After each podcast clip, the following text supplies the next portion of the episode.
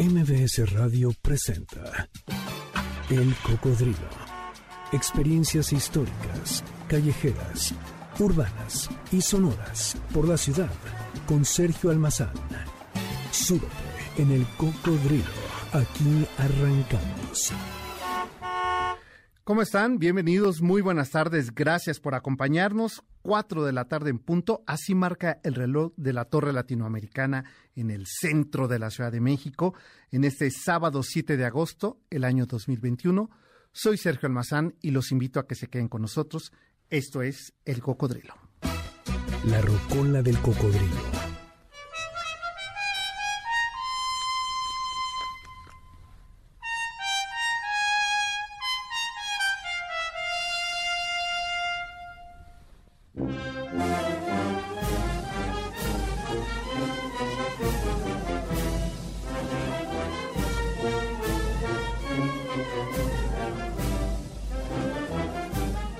Viaje sonoro de esta tarde del cocodrilo es con la música de las raíces, 9 de agosto, Día de los Pueblos Indígenas.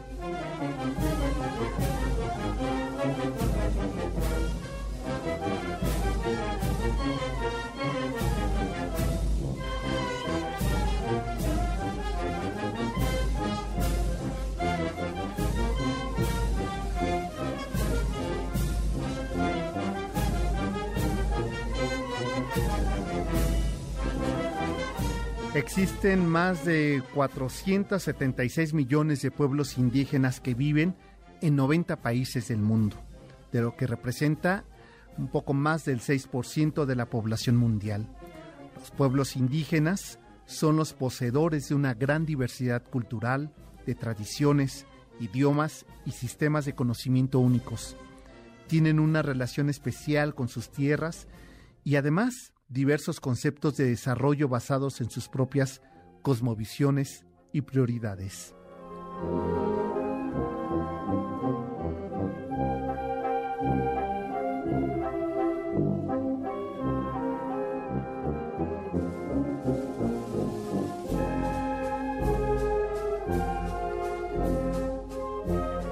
Aunque muchos de estos pueblos indígenas en todo el mundo son autónomos, y algunos incluso han logrado establecer sus propios sistemas en diversas formas. También es verdad que muchos de ellos todavía se encuentran bajo la autoridad última de los gobiernos centrales que ejercen un control de sus tierras, territorios y recursos. A pesar de esa realidad, los pueblos indígenas han demostrado ejemplos extraordinarios de un buen gobierno, desde los iroqueses, los pueblos nativos americanos, hasta los parlamentos Sami en Finlandia, Suecia y Noruega.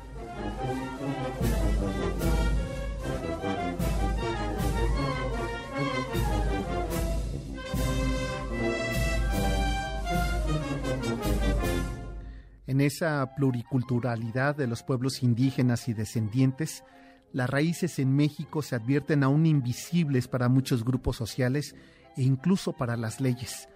Basta pensar que en nuestra Constitución apenas en el año 2018 se han reconocido a los pueblos y comunidades afromexicanas como integrantes de esta composición multicultural del país.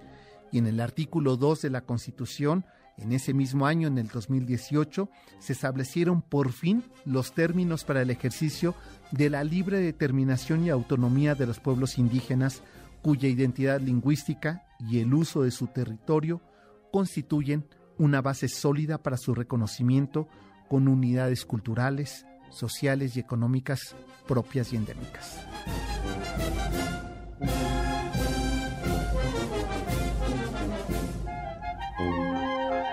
En muchos países donde los pueblos indígenas fueron expulsados de sus tierras, sus culturas e idiomas denigrados y sus gentes marginadas de las actividades políticas y económicas, estos nunca fueron incluidos en ningún contrato social. El contrato social se hizo entre las poblaciones dominantes, dejándolas olvidadas a un lado y en muchos casos desapareciéndolas.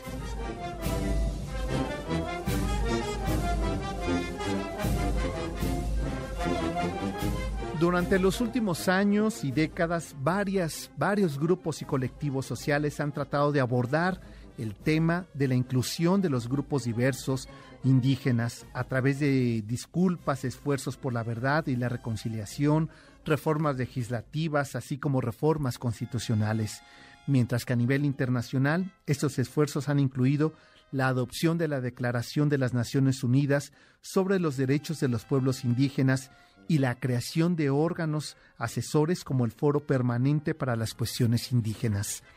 Desde 1994, la Asamblea General de las Naciones Unidas resolvió que el día 9 de agosto de cada año se marcara en la agenda como el Día Internacional de los Pueblos Indígenas del Mundo, con el objetivo de trabajar por los derechos humanos, la preservación cultural, lingüística, territorial, por las costumbres y tradiciones ancestrales y garantizar así la protección de esa riqueza multidiversa que le da identidad a una sociedad, a un pueblo, a un país, al mundo entero. Por ello, hoy, con las voces, con los sonidos, con los ritmos, con las lenguas, con esa presencia musical, celebramos el Día Mundial de los Pueblos Indígenas.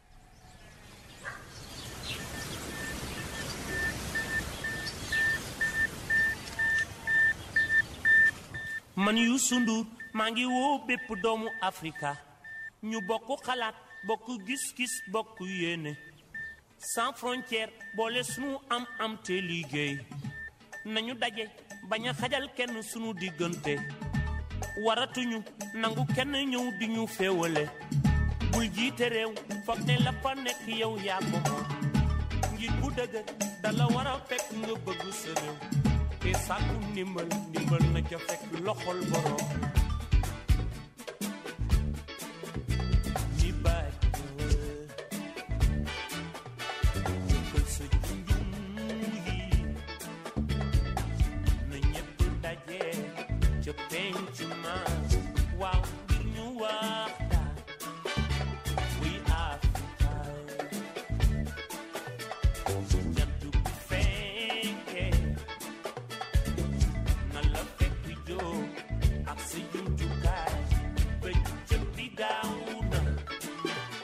con la voz de este cantautor, de este político y defensor de los pueblos africanos, el senegalés Josandoug, los estamos recibiendo, saludando, por supuesto, aquí en la frecuencia de MBS 102.5. Esto es El Cocodrilo. Yo soy Sergio Almazán y los invito a que nos acompañen en este recorrido que, Miquel Yanin, estarás de acuerdo que viene muy ad hoc la música de hoy con el tema del cual vamos a abordar desde diferentes ángulos, desde un ángulo de la eh, arquitectura y otro de la arqueología y otro de la historia, para hablar de un tema que ya huele a memoria, a discusión, eh, a encuentros y desencuentros, a diversas posturas, tanto ideológicas, históricas, políticas, pero que sin lugar a dudas lo que no podemos negar es que estamos viviendo un momento histórico fundamental para entender, para reflexionar qué significa ser mexicanos para nosotros. Así es que de ya abro nuestras vías de comunicación 51 66 1025 para pensar sobre los pueblos indígenas en el mundo, aquellos que han desaparecido, aquellos que sus tradiciones, sus eh, costumbres, sus culturas, sus lenguas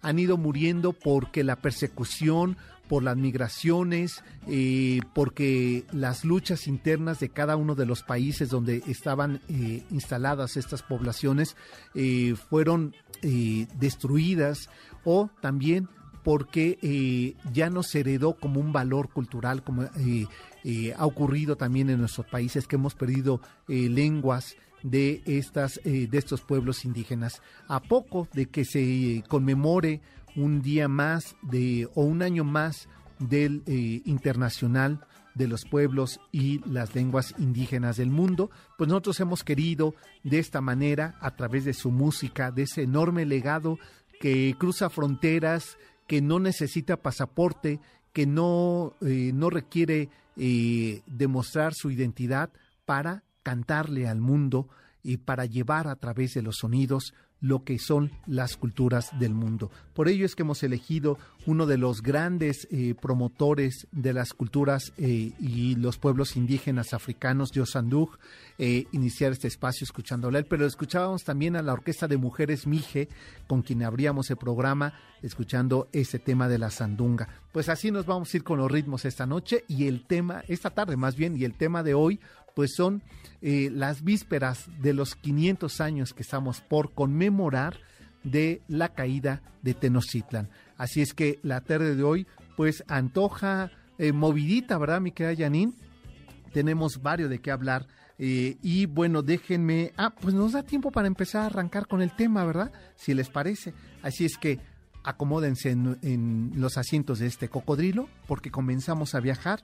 Nos vamos a ir en el tiempo. Solamente hace 500 años, en el año de 1521, y estamos en la gran, gran ciudad de Tenochtitlan. ¿Qué ocurrió entre ese junio y ese agosto 13 de 1521? Aquí parte de esa historia.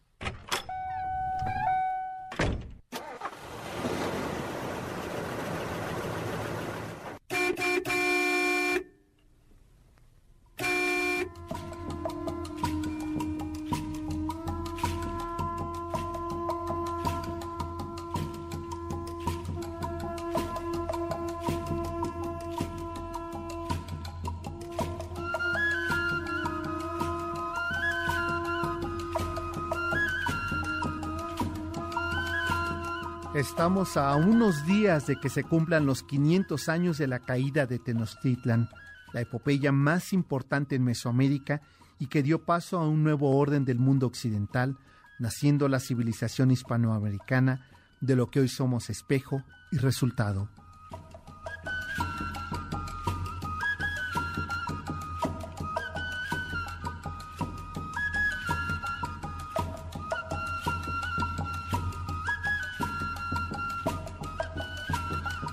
Sin desconocer lo difícil y trágico que fue para las civilizaciones precolombinas los dos años de guerra entre 1519 y 1521, la llamada conquista española es la síntesis de sucesos y posteriores acontecimientos, alianzas, batallas y tensiones entre grupos mesoamericanos que en el hartazgo por el dominio y abuso de los tenochcas vieron posible su liberación uniéndose con propios y los extranjeros a una guerra sin parangón y con ella liberarse de aquel yugo mexica de Tenochtitlan.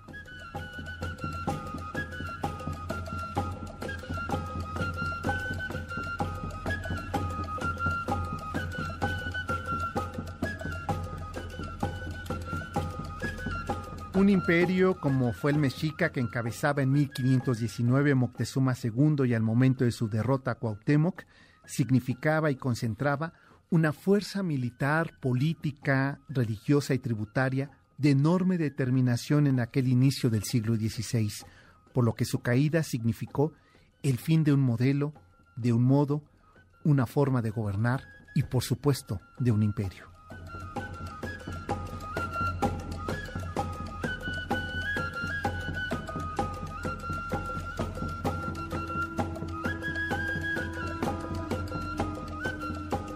Pero eso apenas es el inicio. Con la captura y la entrega de Tenochtitlan por parte de Cuauhtémoc el 13 de agosto de 1521, cuando le entregó a Hernán Cortés y a su ejército conformado por una alianza de texcocanos, tlaxcaltecas y tepanecas, la ciudad más importante del imperio mexica, representó quizá la oportunidad de los españoles de realizar la empresa que los viajeros del siglo XVI habían desarrollado, conquistar nuevas tierras, desde el orden militar y religioso, apoderarse de un territorio e imponer la religión católica. Por su parte, para los grupos mesoamericanos, como eran los tlaxcaltecas, los culhuas, los tepanecas o chimilcas, representó el fin de un modelo de imposición mexica.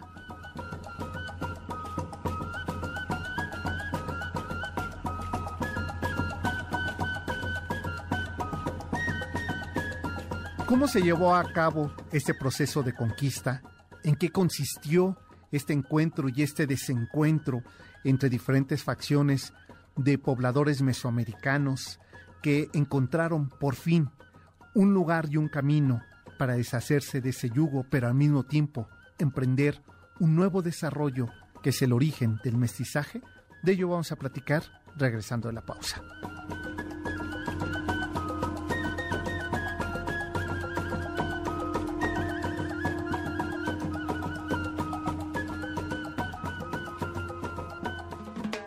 El cocodrilo regresa después de esta pausa.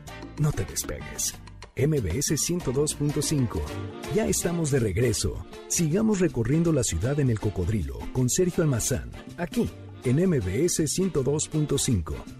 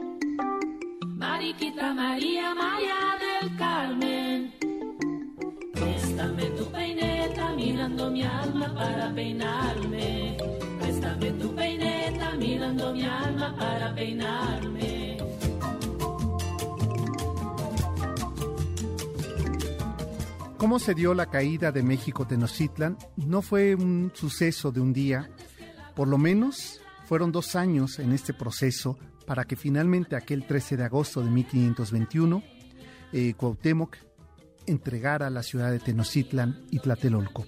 Sin embargo, lo que antecede a esa entrega son los 75 días de acecho militar por parte de los grupos mesoamericanos y españoles a Tenochtitlan, que fueron claves para la decisión final involuntaria, pero previsible, por parte de Cuauhtémoc, entregar la ciudad y someterse a los vencedores.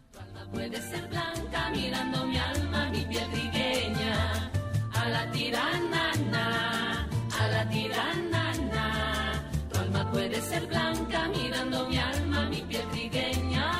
Cabe advertir, como lo han dicho varios y coinciden varios de los historiadores y antropólogos, Ninguna de las fuerzas aliadas ganaron en aquella batalla. Finalmente, devino lo que a distancia resulta lógico para nosotros. Los españoles impusieron su fe, su orden político, administrativo y territorial. Entonces sí, vino con los años posteriores lo que llamamos conquista. ¿Cuántas personas son las que van a misa? ¿Cuántas personas son las que van a misa? Suelta tu pelo largo mirando mi alma para que me veas. De esa epopeya, de esa guerra entre indios y españoles, pero también y más duradera de indios contra indios, de españoles contra españoles, surgió un intercambio sustantivo de culturas que dio origen a la aparición de un nuevo pueblo, de una nueva civilización y una nueva mirada del mundo llamada mestizaje. Para todo el que tiene mirando el alma, niñas hermosas.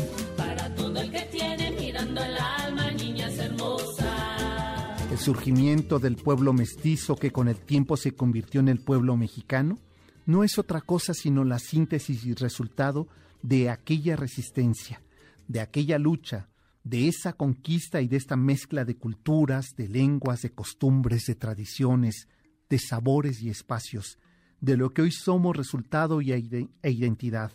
La guerra de esas dos maneras de construir el pensamiento, lejos de ser ganada al 100% por alguna de las partes, dio origen a un mestizaje cultural, a un mestizaje religioso, social, lingüístico e incluso gastronómico.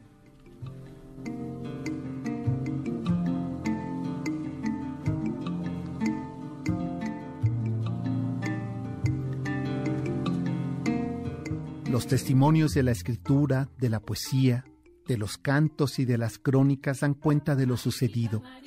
La magnitud de la guerra Así lo expresan los testimonios, por ejemplo, en la visión de los vencidos, que relatan la desoladora realidad y agonizante situación de la batalla.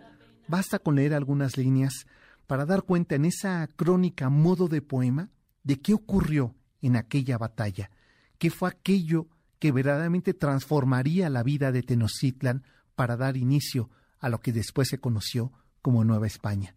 Así lo, lo narra parte de ese gran poema crónica de visión de los vencidos.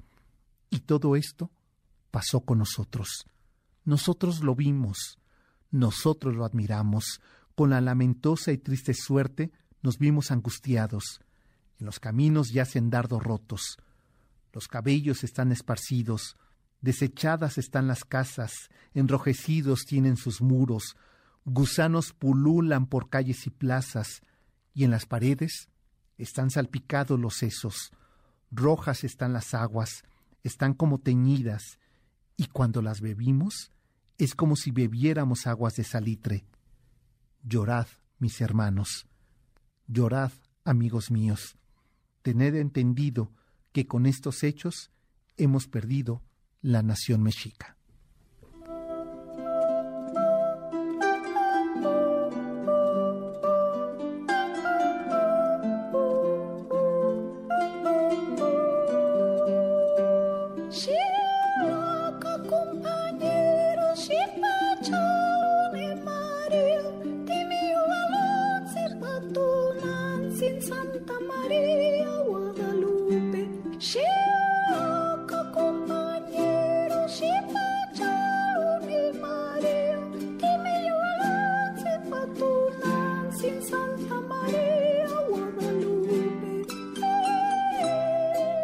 De aquella caída de Tenochtitlan ocurrida el 13 de agosto de 1521, cuando es hecho prisionero Cuauhtémoc en las inmediaciones de Tlatelolco y la derrota de la ciudad gemela de Tlatelolco y Tenochtitlan, la conquista parecía ser inminente.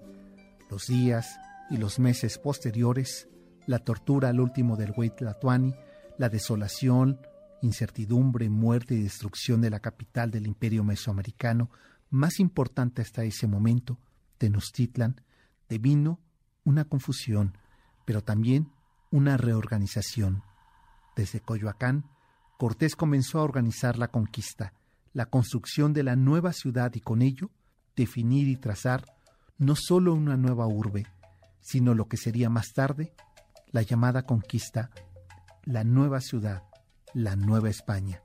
Y otra, otra empresa que inmediato a esta eh, lucha territorial militar vendría la conquista espiritual, la católica y la vida virreinal que produjo todo lo que definió y dio identidad a esa vida colonial, criollismo, artes coloniales, pintura, música, gastronomía, arquitectura, urbanismo, civismo, orden social y administrativo, economía, comercio, religión, y por supuesto mestizaje.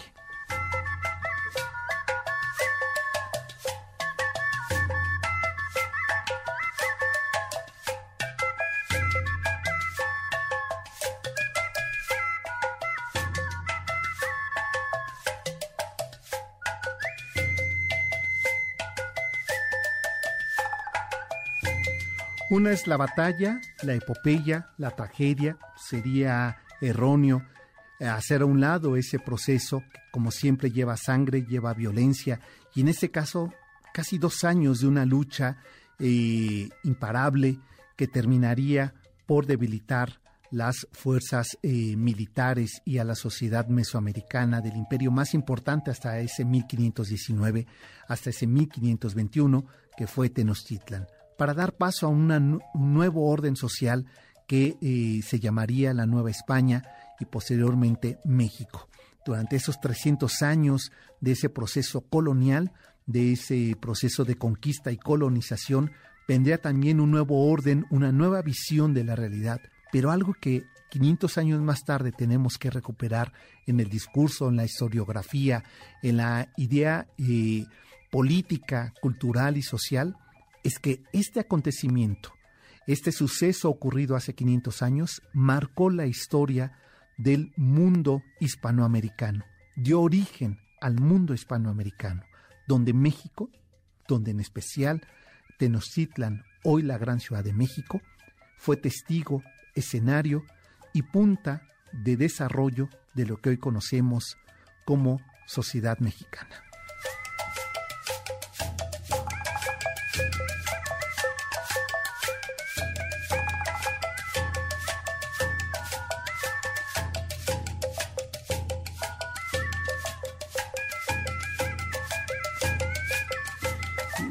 Momento de hacer una segunda pausa, ¿verdad, mi querida Janine? Y regresando vamos a platicar con Alejandro Salafranca, el doctor Salafranca, sobre un proyecto, la verdad, interesantísimo, de un libro que, acaba, que se acaba de publicar también y del cual eh, eh, este, deriva en un eh, congreso muy interesante. De esto vamos a platicar regresando de la pausa. Esto es el cocodrilo. Hoy estamos en el primero de dos programas que vamos a hacer sobre la conmemoración de los 500 años de la caída de Tenochtitlan.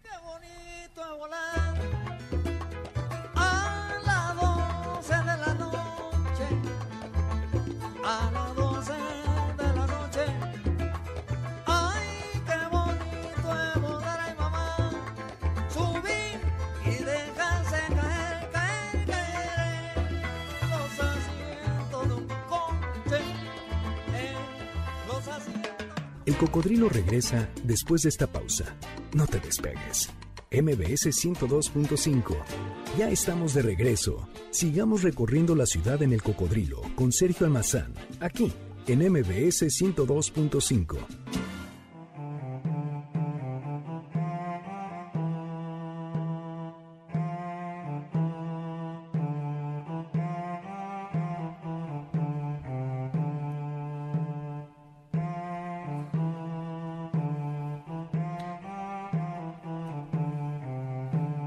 Gracias por continuar en sintonía con MBS 102.5. La tarde de hoy, aquí en el Cocodrilo, eh, nuestra rocola está dedicada a los pueblos eh, indígenas. El próximo 9 de eh, agosto, pues es el Día Internacional de los Pueblos y las Lenguas Indígenas. Y ahora estamos escuchando Jaramar con música sefaradí de estos pueblos que por supuesto tradiciones, culturas e identidades han eh, dejado una herencia importante en el eh, mundo eh, cultural de, de, esta, de este tiempo.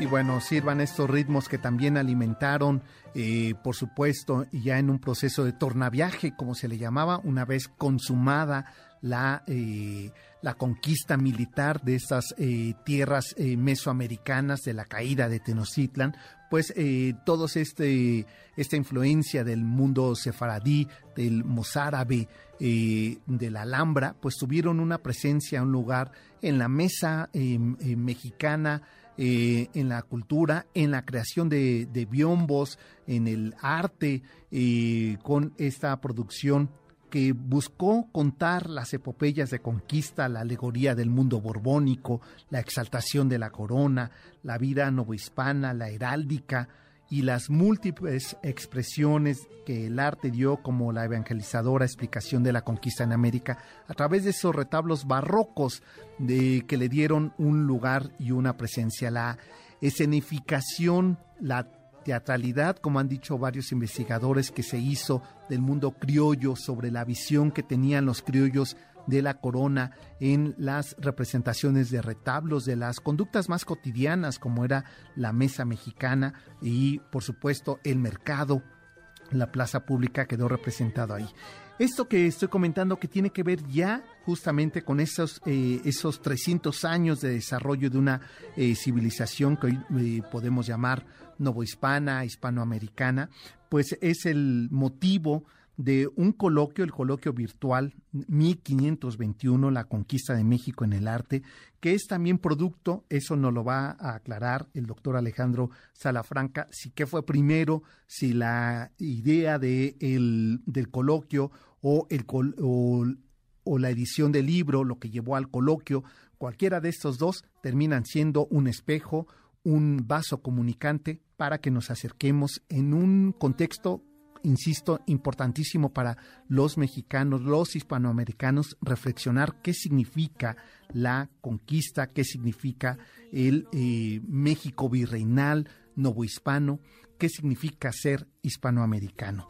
Pues eh, Déjenme eh, recibir vía telefónica, tengo al antropólogo, el doctor Alejandro Salafranca, que es el coordinador del libro 1521, La conquista de México en el arte, y de este coloquio que se llevará a cabo. Es un coloquio que elabora el Colegio de San Ildefonso y que a través de la Universidad Nacional Autónoma de México, eh, la Secretaría de Cultura del Gobierno eh, de México y el Centro Cultural de España, pues que estamos ya a unos días de que comience este coloquio por demás interesante. Empecé ya a leer, eh, leí el tema introductorio que desarrolla el doctor Alejandro eh, Salafranca en este libro y su texto eh, que eh, de estos biombos y de esta pintura novohispana y española que se desarrolló alrededor de la alegoría de la epopeya de conquista.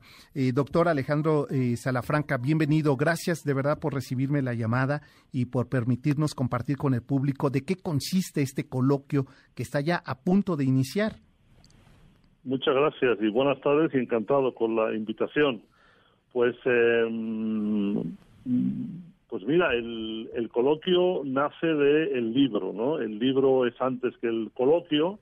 El coloquio en realidad es una invitación a extender la mirada del libro. En el libro hay 11 voces y en el coloquio habrá más de 30, ¿no? La idea es eh, una expansión oral del pensamiento en torno al arte y su expresión en, torno a la, conquista, que en el espacio eh, constreñido del libro alcanzó para expresar 11 voces y en el espacio amplio y generoso del coloquio entrarán 30, ¿no? Esta es la idea, que el coloquio sea, insisto, una expansión de lo expresado en el libro. Esta es la idea. Ya, y que además eh, es que eh, he podido, he tenido la oportunidad de poder eh, ojear y leer, insisto, textos como el de el, maestro Vázquez, como el, suyo, maestro Salafranca, y que verdaderamente es una provocación a esa reflexión y a otra mirada del arte que a veces se nos queda ahí como si como una especie eso de un de una síntesis estética pero que en este análisis que ustedes están realizando en el libro y que entiendo se va a extender eh, o va a ser pretexto para otras eh, reflexiones alrededor del hecho histórico, eh, nos permiten ampliar la mirada del papel que tuvo el arte en esta construcción histórica, epopéica de la, de la conquista. Pues así es, mira, a mí me parece que el libro aporta un enfoque muy innovador. Sí, como es un enfoque original inteligente al análisis de la conquista de, de Mesoamérica, que además no acaba en 1521, sino prácticamente empieza, porque todo el norte se tarda en conquistar más de un siglo y medio, el área maya se termina de conquistar a partir del siglo, a finales del 17, es decir, la conquista es un proceso enorme, es un proceso de larga data, ¿no? Claro. Eh, y creo que estamos, pero creo que es importante que sepa el público este libro y el coloquio, pero este el, libro en particular, que es el origen del coloquio, no es un libro de historia del arte, sino que estamos frente a una obra coral sobre la historia, y esto es muy importante, es la historia de las mentalidades, de las ideas, del pensamiento de todos esos pueblos, etnias, naciones, reinos o repúblicas a la postre, que en el pasado y hoy mismo se han sentido siempre concernidas por lo que pasó hace cinco siglos. Y ese, y ese sentimiento de que lo que pasó hace cinco siglos les impacta, les importa, los cimbra, los mueve, ha sido expresado en lo mejor de cada pueblo, que es el arte. Entonces, el arte es tomado como una fuente histórica, como una ventana al pensamiento y a la mentalidad de todos aquellos que durante cinco siglos a los dos lados del Atlántico y al norte y al sur han creído que la conquista les ha tocado el alma, les ha tocado la conciencia, les ha tocado el corazón y la piel y lo han expresado de la forma más sublime que es el arte. Eso es este libro y eso es este coloquio.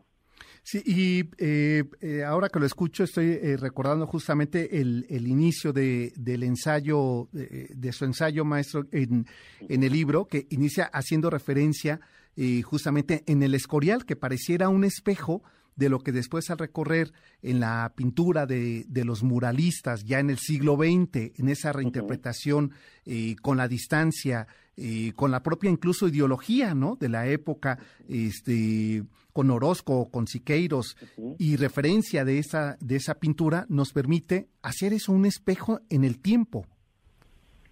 Efectivamente, en, el, en, el, artículo que me tocó aportar en el libro, eh, que se llama eh, El surgimiento de Nueva España en el arte de la monarquía católica, que era el nombre que tenía lo que más popularmente se conoce como monarquía hispánica o, imperio español.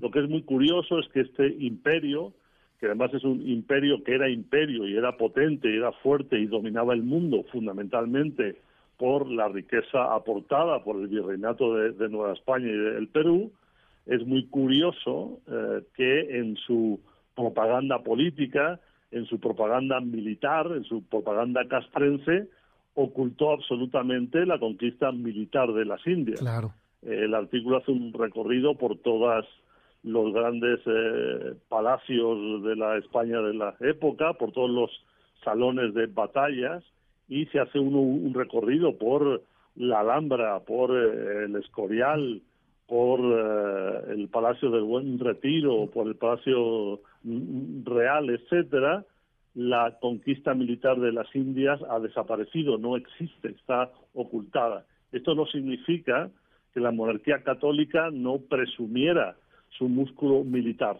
¿no? Porque hay muchos cuadros, decenas de ellos contra otomanos, contra berberiscos, contra portugueses, contra franceses, contra ingleses, contra flamencos pero curiosamente las campañas mesoamericanas, las campañas contra mexicas, contra tlatelolcas, contra eh, chichimecas, contra mayas o contra incas no se exhibieron, no se presumieron, no se eh, no, no es parte esencial de la propaganda y lo importante y no quiero ser un spoiler y desvelarlo aquí, yo, yo invito al público que lea el libro, pero es un hecho insólito que un imperio no presuma de, la conquista de los territorios que han contribuido justamente a hacerlo poderoso. Y esto es una de las claves que se desvela en el libro, que contrasta absolutamente con lo que los novohispanos eh, vertieron en su mirada hacia el pasado. Los novohispanos, tanto las repúblicas de indios, tanto los altepemes conquistadores aliados de Castilla que derrotaron a Tenochtitlan y Tlatelolco, como Tlaxcala, Texcoco, los otomíes, eh, incluso los, los michoacanos, que fueron aliados de Castilla en la conquista de Nueva Galicia, en fin, todos los, eh, las repúblicas de indios conquistadores, eh, ellos miraron constantemente a la conquista y la retrataron, la, la contaron, la relataron eh, con orgullo, con el orgullo para proteger sus privilegios, ¿no?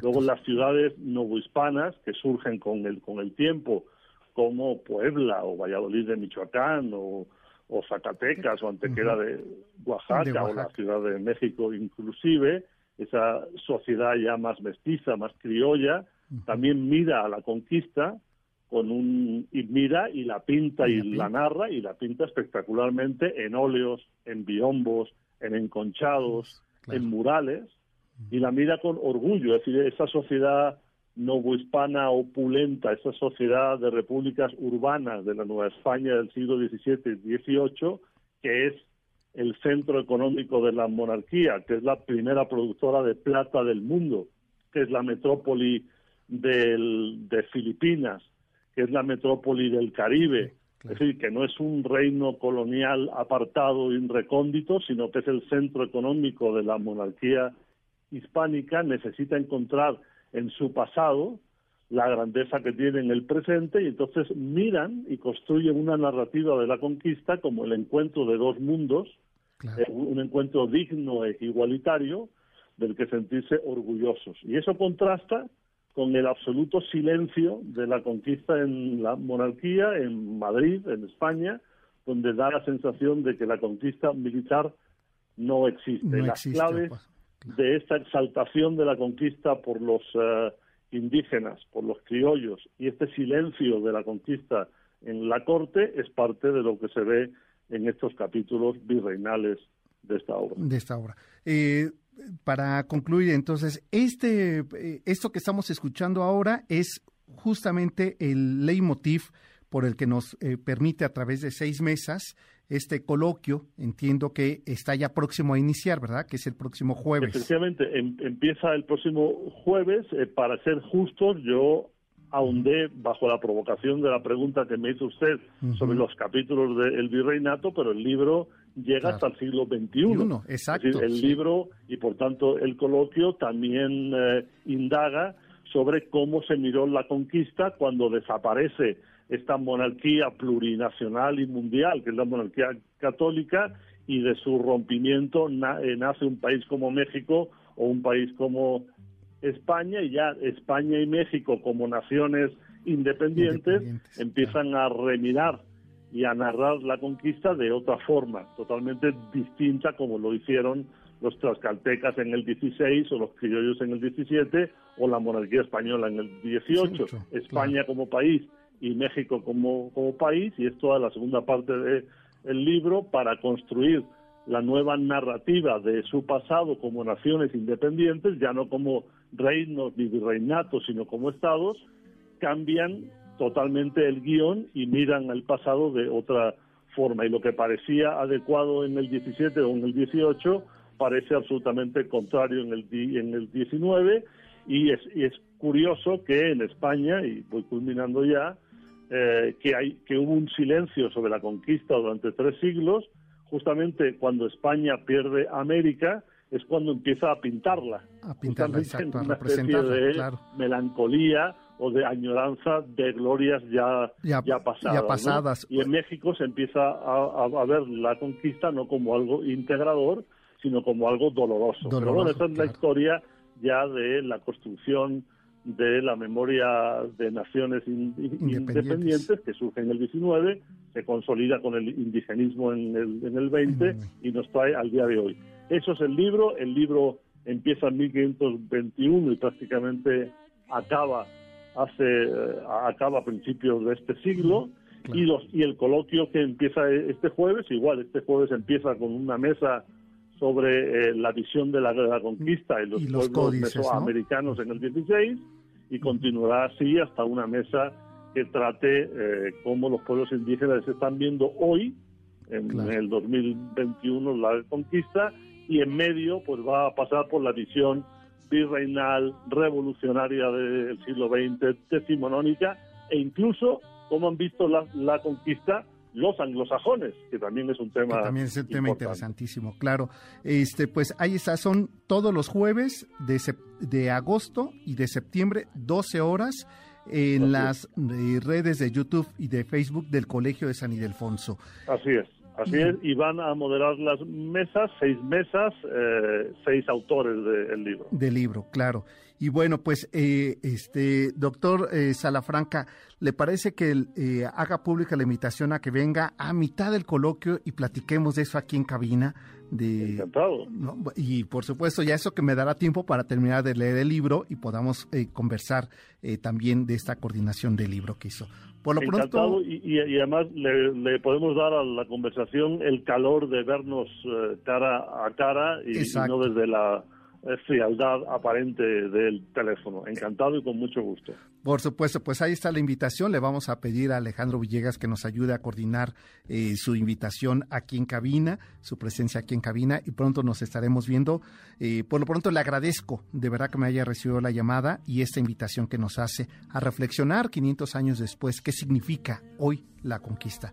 Gracias y vamos a la pausa. Abraham que Yanin, que ya me colgué. Volvemos después de esto.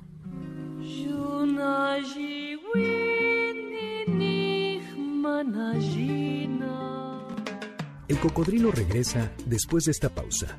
No te despegues. MBS 102.5. Ya estamos de regreso. Sigamos recorriendo la ciudad en el cocodrilo con Sergio Almazán, aquí en MBS 102.5.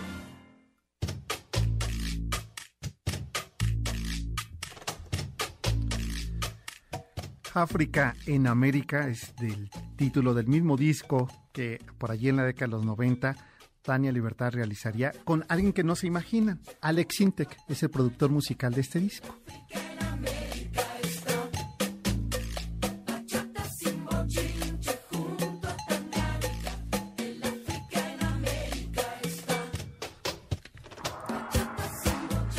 Hoy me siento como en noticiero, Yanin, y tengo en la línea telefónica está eh, Cristian Mendoza.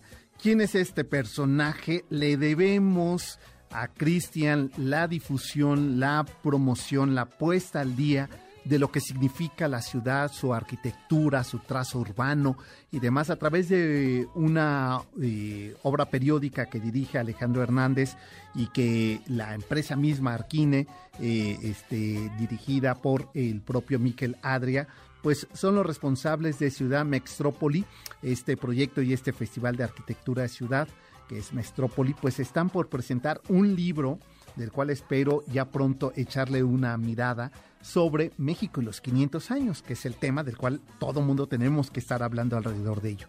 Y el próximo 12 de agosto a las 6 de la tarde, pues se va a llevar a cabo esta mesa redonda sobre la reflexión de la caída de Tenochtitlan. Y por ello es que hemos eh, invitado a Cristian Mendoza para que nos comente de qué va esta mesa, qué vamos a, eh, a escuchar y a quiénes y sobre qué dicta la línea para reflexionar sobre la caída de Tenochtitlan en una ciudad que ustedes han retratado muy bien. Eh, mi querido Cristian, buenas tardes. Hola, buenas tardes, Sergio, y buenas tardes a todo el auditorio. Pues mira, eh, escuchando al doctor Salafranca, que habla sobre distintas narrativas sobre, sobre lo que fue la conquista y la supuesta caída de, de Tenochtitlan hace cinco siglos, eh, lo que nosotros queremos proponer es, primero como Festival de Arquitectura y Ciudad, reflexionar sobre algo que ciertamente fue un evento urbano, como fue el, el, el, supuesto, eh, y digo supuesto porque no es tan simple, no es como que 1521 ya haya surgido la Ciudad de México, ha sido una construcción de la ciudad de cinco siglos una construcción y una destrucción y una reinvención constante. Exacto. Una reinvención constante donde incluso en la ciudad misma, la ciudad ya novohispana, ya criolla, ya hablante del español, convivió todavía y ha seguido conviviendo en estos cinco siglos eh, con la ciudad indígena. Claro. Eh, es, es, verdad que no era solo un imperio, sino que fue una traza urbana que impactó muchísimo a Cortés, por el que decidió hacer el centro de, la Nueva España, la, Ciudad de México. Pero eh, más que reflexionar, bueno, además de reflexionar sobre qué significó para quienes vivieron ese suceso, por ejemplo, el, libro que acompaña esta mesa, esta mesa de diálogo está con un texto de Yasnaya Elena Aguilar, lingüista y activista mije, que habla sobre estas ironías entre, entre la construcción de una nación y la supuesta caída de un imperio. También buscamos este, generar pensamiento sobre, de manera contemporánea, en torno a este, a este suceso.